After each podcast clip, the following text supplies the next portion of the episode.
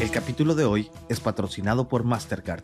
El Mastercard Digital Payment Summit 2023 es un encuentro exclusivo y único en México, donde se presentarán los avances tecnológicos en el ecosistema de pagos que han hecho posible ofrecer a los usuarios experiencias cada vez más seguras, eficientes y personalizadas, abriendo nuevas oportunidades en la economía digital. Conoce más de este exclusivo evento en el enlace en la descripción. Muy buenos días. Primero lo primero. Banco de México sí modifica su previsión del PIB. También lo que dijo la gobernadora Victoria Rodríguez sobre las tasas. En asuntos fintech, Hacienda organizó una semana dedicada al sector, tarde pero seguro. ¿Cuáles son las conclusiones? Tenemos la voz del subsecretario Gabriel Llorio. No olviden hacer clic al botón de seguir del podcast, activar la campana y así podrán recibir la alerta de un episodio nuevo cada mañana. ¿De qué estamos hablando?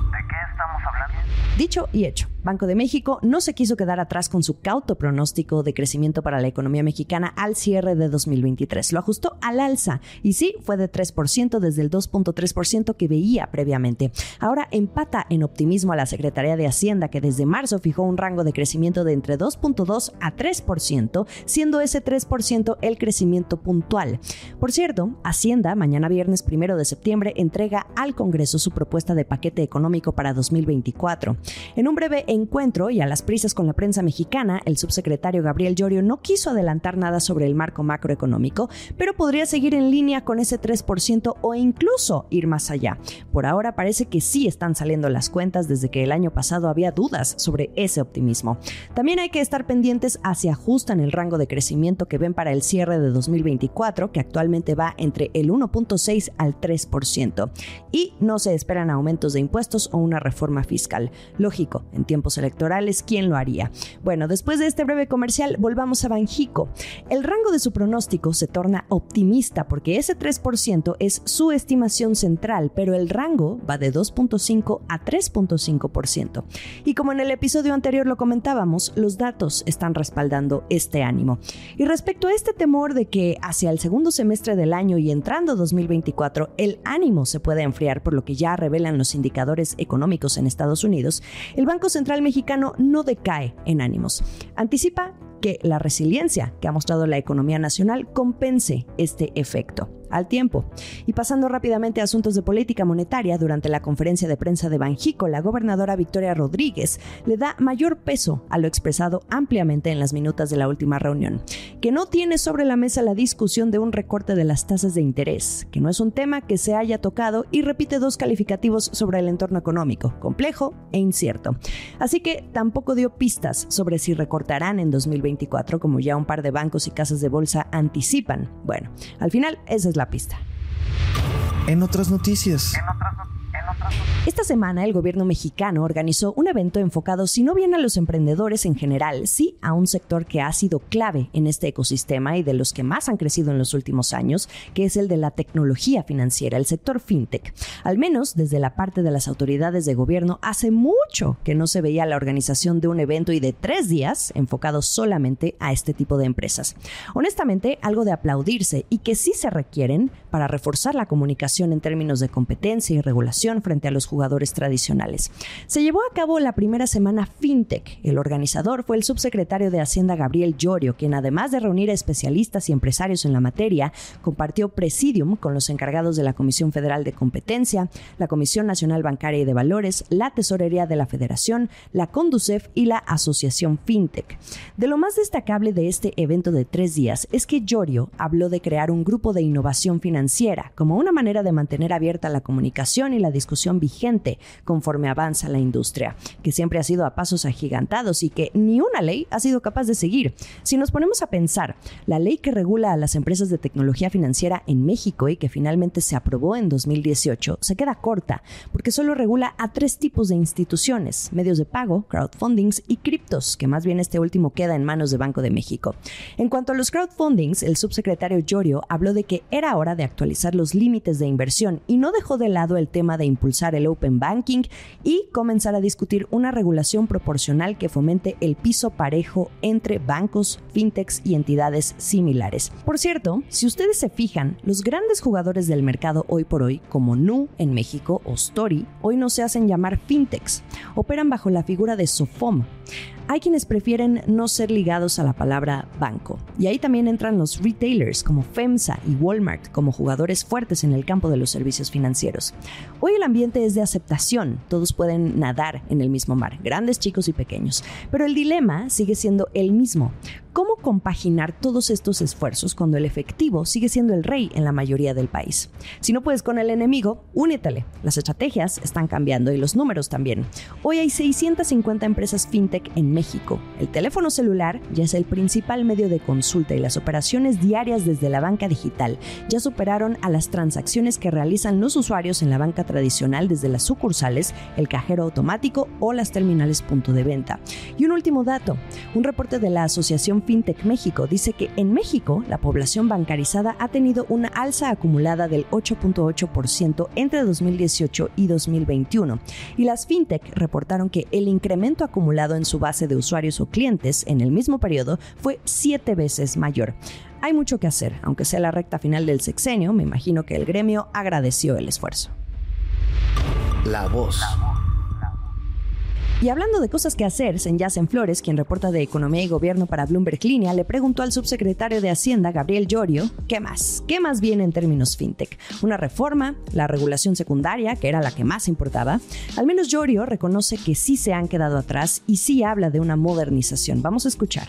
Eh, la famosa ley fintech, ¿no? Como la conocemos coloquialmente, que ha sido reconocida a nivel internacional, pero eh, creo que tenemos que reconocer que nos hemos quedado un poco cortos en su implementación, sobre todo en el fortalecimiento de la regulación secundaria. Entonces, como que tenemos este rezago en regulación, eh, un sector que está creciendo rápido.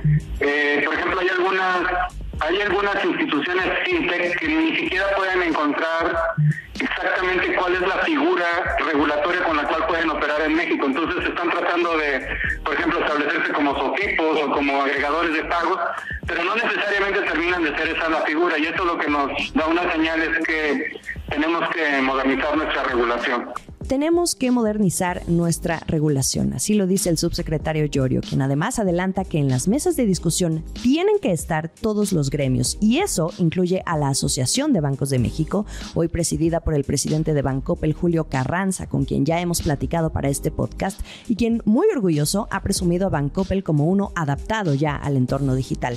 Sin embargo, esta asociación ha tomado su distancia de las fintech, de involucrarlas. Lo llegó a decir Daniel Becker, el antecesor de Carranza en distintas conferencias de prensa, no es un secreto. Será interesante ver cómo se desarrollan estos encuentros fomentados ahora desde Hacienda.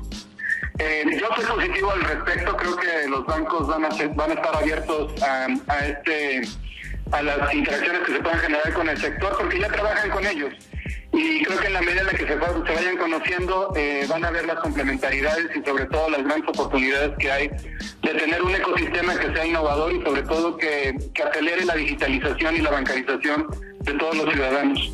Y finalmente, ¿viene o no viene la reforma? Esto le responde a en Flores de Bloomberg Línea el subsecretario Llorio. La, la, idea principal de la Semana FinTech fue precisamente reactivar el grupo de innovación financiera eh, este es un espacio de intercambio de ideas, de reflexiones, de análisis, precisamente para identificar qué es lo que tenemos que hacer para sacar el mejor provecho del sector.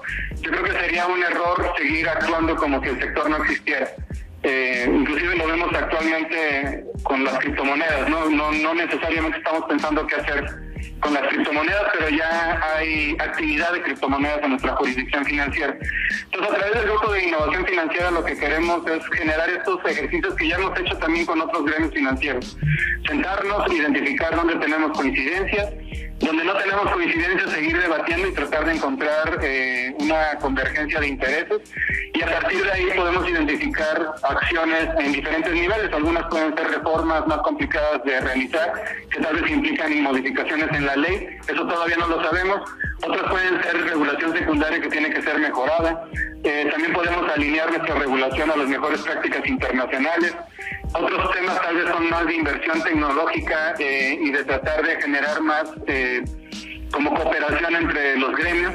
Entonces, eh, creo, que creo que la ruta de trabajo que vamos a identificar en el Grupo de Innovación Financiera va a ser, eh, va, a tener muchos niveles, algunas de mayor complejidad, otras de menor complejidad, pero lo importante para ir avanzando la política financiera de este gobierno es un enfoque de gradualidad. Vamos empezando por lo que es fácil implementar y lo que es más difícil, pues lo, vamos estudiando con más detenimiento. Así salió la ley, la reforma de ley. Eh, la, del mercado bursátil, la oferta pública simplificada nació en una mesa de trabajo tipo el, el, grupo de innovación financiera y prácticamente ya está en el Congreso para ser aprobada. Esperemos que se apruebe pronto.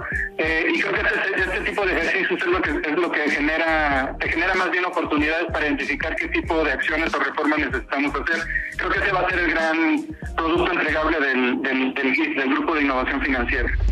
El último sorbo.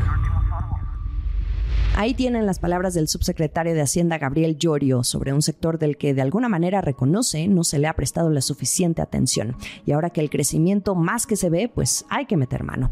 Sobre la reforma, no dice ni sí ni no, pero probablemente salga alguna iniciativa, como bien dice ocurrió con los centros bursátiles que hoy esperan se apruebe la reforma a la ley del mercado de valores en el próximo periodo ordinario de sesiones del Congreso, que ya da inicio el primero de septiembre. Llorio dice que será complicado ver alguna iniciativa materializarse en el Congreso en torno al sector fintech ya en la recta final del sexenio, pero lo que pretenden es al menos dejar el camino pavimentado para que ocurra entonces en el próximo sexenio. Interesante el episodio de hoy. ¿Qué opinan? La mejor información económica y de negocios está aquí en la estrategia del día. Sigamos el resto de la información en bloomberglinea.com. Estamos en ex Twitter como arroba la estrategia MX y a mí me encuentran como arroba Jimena Tolama. En Instagram también podemos convivir, estoy como arroba Jimena Business. También en YouTube encuentran los episodios en el canal de Bloomberg Línea. Ya casi es viernes, viernes de paquete económico. Esta fue la estrategia del día, escrito y narrado por Jimena Tolama, producido por Arturo Luna y Daniel Hernández. Que tengas un día muy productivo.